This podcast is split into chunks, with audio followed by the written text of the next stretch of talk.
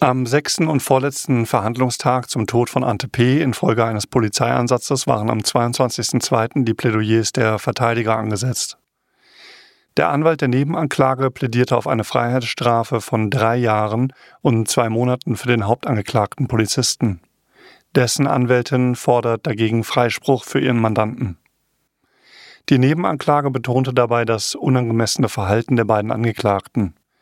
Diese Sichtweise teilte zu Beginn des Prozesses auch noch der Staatsanwalt. Auch das Gutachten der eingesetzten Rechtsmedizinerin sieht die Kopfschläge, das Pressen des Oberkörpers und die nicht durchgeführte stabile Seitenlage durch die Polizisten als Todesursache. Ante P. sei ein ängstlicher, verwirrter Mensch gewesen, der versucht habe, sich in einer für ihn bedrohlichen und unerklärlichen Situation zu entziehen.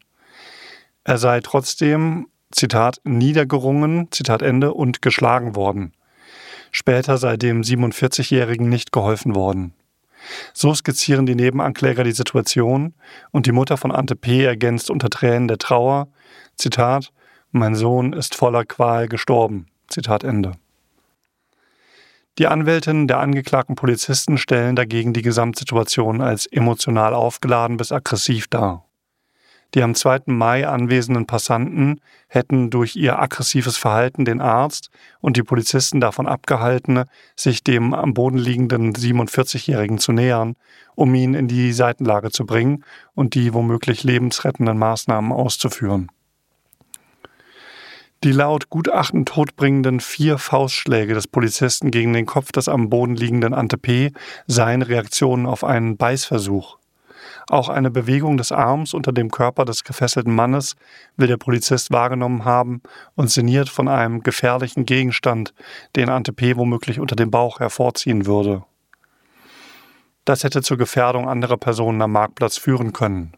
Belege dafür gibt es aber nicht. Weder war Ante P. bewaffnet, noch sind Bisswunden bei den Polizisten festgestellt worden. Ante P. war auch noch nie durch aggressives Verhalten aufgefallen und hätte durch zwei Polizisten und seinen behandelten Arzt durch andere Maßnahmen beruhigt werden können. Solche Situationen sind Teil der Ausbildung sowohl eines Polizisten als auch eines Mediziners und teilweise auch Arbeitsalltag, ohne dass es Todesopfer gibt.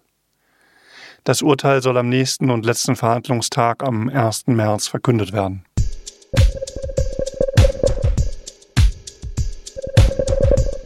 Am 20.02. bestätigte das Landgericht Mannheim das falsche Urteil gegen Monika Young wegen falsch ausgestellter Maskenatteste. Die Ärztin habe sich in knapp 4800 Fällen der, Zitat, Ausstellung unrichtiger Gesundheitszeugnisse strafbar gemacht. Zitat Ende. Allerdings reduzierte das Berufungsgericht die Strafe maßgeblich auf zwei Jahre auf Bewährung. Zudem hob es das vorläufige Berufsverbot auf. In seiner Urteilsbegründung zeichnete der Richter die Stellungnahme der Ärztin in der Corona-Szene nochmals nach. Sie habe den verhängten Maßnahmen während der Corona-Pandemie kritisch gegenübergestanden, vor allem den Tragen von Alltagsmasken im öffentlichen Bereich. Die Ärztin habe die Masken für ungeeignet gehalten, Covid-19-Ansteckungen zu verhindern. Sie ging sogar davon aus, dass sie gesundheitsschädlich sind. Die Frau hatte sich in der Vergangenheit öffentlich als Maskengegnerin positioniert und war auch bei Veranstaltungen als Rednerin aufgetreten. Wegen ihrer generellen Ablehnung habe sie jedem, der wollte, eine Bescheinigung über die Befreiung von der Maskenpflicht ausgestellt. Dabei sei es ihr völlig egal gewesen, ob diese Menschen tatsächlich zur kleinen Gruppe von Ausnahmefällen gehörten, die nicht verpflichtet waren, Masken zu tragen. Dass die Ärztin so verfuhr, hatte sich über die sozialen Medien verbreitet. Deshalb seien Hunderte von Menschen auf sie zugegangen, um von der Maskenpflicht befreit zu werden. Dass sie dabei ein Krankheitsbild hätte angeben müssen, sei der Angeklagten egal gewesen, so das Gericht weiter. Es habe in mehr als 4000 Fällen keinerlei Untersuchungen gegeben, um zu klären, ob die Person tatsächlich unter Schwindel oder ähnlichem gelitten hätte. Die Atteste seien innerhalb weniger Stunden ausgestellt worden. Dabei sei die Zahl nicht wie in der Querdenker-Szene verbreitet hochgerechnet oder geschätzt worden.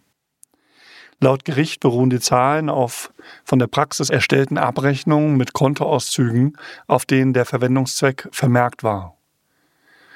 Dass die Nachfrage auch den Preis bestimmte, zeigte sich daran, dass der ursprüngliche Preis von 5 Euro schließlich auf 7 Euro erhöht wurde.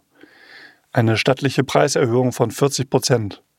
Die Strafkammer habe keine Zweifel, dass die Anzahl der Bescheinigungen zutrifft und dass keine Untersuchungen stattgefunden hätten, gehe aus E-Mails und Patientenakten hervor. Auch Monika Young hatte bereits am Amtsgericht Weinheim die Ausstellung der Atteste bestätigt. Das wurde vom Amtsgericht mit einem dreijährigen Berufsverbot und einer Freiheitsstrafe von zwei Jahren und neun Monaten belegt. Staatsanwaltschaft und Verteidigung hatten daraufhin Berufung eingelegt. Das Landgericht hob das Berufsverbot auf, da es nicht verhältnismäßig sei. Zudem sprach er ihr eine finanzielle Entschädigung aus der Staatskasse für das mehrwöchige vorläufige Berufsverbot aus dem Urteil zu. Die Verteidigung der Ärztin hatte schon während der Verhandlung erklärt, dass für sie nur ein Freispruch in Frage käme und wolle abermals in Berufung gehen.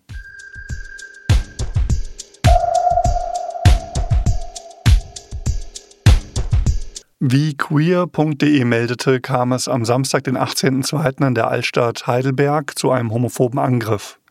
Laut Polizeibericht befand sich eine dreiköpfige Personengruppe gegen 18.10 Uhr in der Blöck- bzw. Sandgasse auf Höhe der Universitätsbibliothek, als ein bislang unbekannter Radfahrer aus Richtung Bismarckplatz angefahren kam und queerfeindliche Beleidigungen gezielt in Richtung von zwei der drei Personen rief. Der dritte, ein 39-Jähriger, lief hinter dem Radfahrer her, stoppte ihn und stellte ihn zur Rede. Der Täter gab dem 39-Jährigen zwei Kopfstöße und versuchte weiterzufahren, was der 39-Jährige jedoch verhinderte. Dieser wurde durch die Kopfstöße leicht verletzt. Während die Polizei alarmiert wurde, nutzte der Radfahrer einen unbeobachteten Moment und flüchtete mit seinem Fahrrad in Richtung Bismarckplatz. Eine sofort eingeleitete Fahndung nach dem unbekannten Täter verlief erfolglos. Der Täter wird von der Polizei wie folgt beschrieben. Männlich, kurze, dunkelblonde oder hellbraune Haare, drei Tage Bart, womöglich Kinnbart, schlank, ca. 30 Jahre alt, 175 bis 180 Zentimeter groß. Er trug eine helle Jeanshose, schwarze Turnschuhe, eine grüne Jacke und einen Schal. Bei seinem mitgeführten Fahrrad soll es sich um ein Herrenfahrrad mit Kinderanhänger gehandelt haben. Kriminalpolizeidirektion Heidelberg hat nun die weiteren Ermittlungen übernommen und sucht in diesem Zusammenhang nach Zeuginnen, die Angaben zur Tat oder dem Täter machen können. Diese werden gebeten, sich unter der Telefonnummer 0621 174 4 mal die 4 zu melden.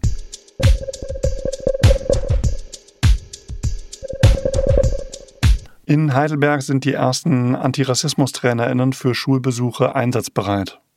Nach ihrer knapp einjährigen Ausbildung können nun 15 Personen ab sofort für Schulworkshops in Heidelberg gebucht werden. Wie können SchülerInnen Rassismus im Alltag erkennen?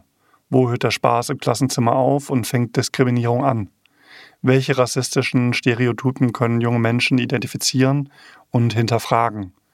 Diese und andere Themen werden anhand unterschiedlicher Lebensentwürfe und internationaler Familienbiografien als gelebte Realität vermittelt. Zitat Die Antirassismus-TrainerInnen sind ein wichtiges und neues Bildungsangebot. Die Inhalte, die sie vermitteln, fördern ein respektvolles Miteinander im Klassenzimmer und in unserer Stadt, erklärt Stefanie Jansen, Bürgermeisterin für Soziales, Bildung, Familie und Chancengleichheit. Anfang 2023 haben das Amt für Chancengleichheit und der Verein Mosaik Deutschland in Kooperation mit der Europäischen Städtekoalition gegen Rassismus die Ausbildung zu lokalen Antirassismus-TrainerInnen ins Leben gerufen. Die Fortbildung umfasste fünf Module, die etwa Rassismus und Antirassismus, Sprache und Macht, Empowerment und Antidiskriminierungsrecht thematisierten. Vermittelt wurden theoretische Grundlagen und didaktische Methoden. Die Pilotphase wurde durch das Bundesprogramm Demokratie leben finanziert. Seit Januar stellt die Stadt Heidelberg Mittel bereit. Schulen können die Workshops ab sofort bei Mosaik Deutschland buchen. Sie dauern in der Regel zwischen zwei und vier Schulstunden. Für Heidelberger Schulen steht ein kostenfreies Kontingent zur Verfügung. Die Antirassismus-Trainer kommen direkt ins Klassenzimmer. Mit den Workshops sollen Schulen in ihrer Arbeit gegen Rassismus unterstützt werden. Die Nachfragen nach Antirassismus-Workshops und rassismuskritischer Bildung, die an unsere Bildungsstelle Plurales Heidelberg gerichtet werden, sind groß, erklärt Halska Sliva ohne Sorge, Leiterin der Bildungsstätte bei Mosaik Deutschland. Zitat Der Bedarf insbesondere von Schulklassen hat über die vergangenen Jahre stetig zugenommen. Zitat Ende. Mit den Trainern könne man diese Lücke nun besser schließen. Die Workshops haben das Ziel, das Bewusstsein für Rassismus zu schärfen und Schüler zu ermutigen, aktiv über das Thema nachzudenken. Teilnehmer erhalten Einblicke in verschiedene Formen von Rassismus, lernen diese zu erkennen und sich ihnen entgegenzustellen. Die Trainerinnen vermitteln ein Verständnis für die Vielfalt rassistischer Erfahrungen. Schüler werden ermutigt, sich offen über Rassismus auszutauschen. Dabei werden von Rassismus betroffene junge Menschen gestärkt, während mit anderen reflektiert wird, wie sie zu solidarischen Verbündeten werden können.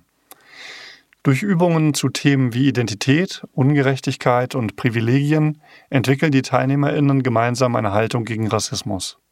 Handlungsoptionen werden aufgezeigt und eingeübt, um die Schülerinnen praktisch für den Umgang mit Rassismus zu stärken. Weitere Informationen finden Sie unter www.mosaik-deutschland.de oder per E-Mail an bildungsstelle@mosaik-deutschland.de.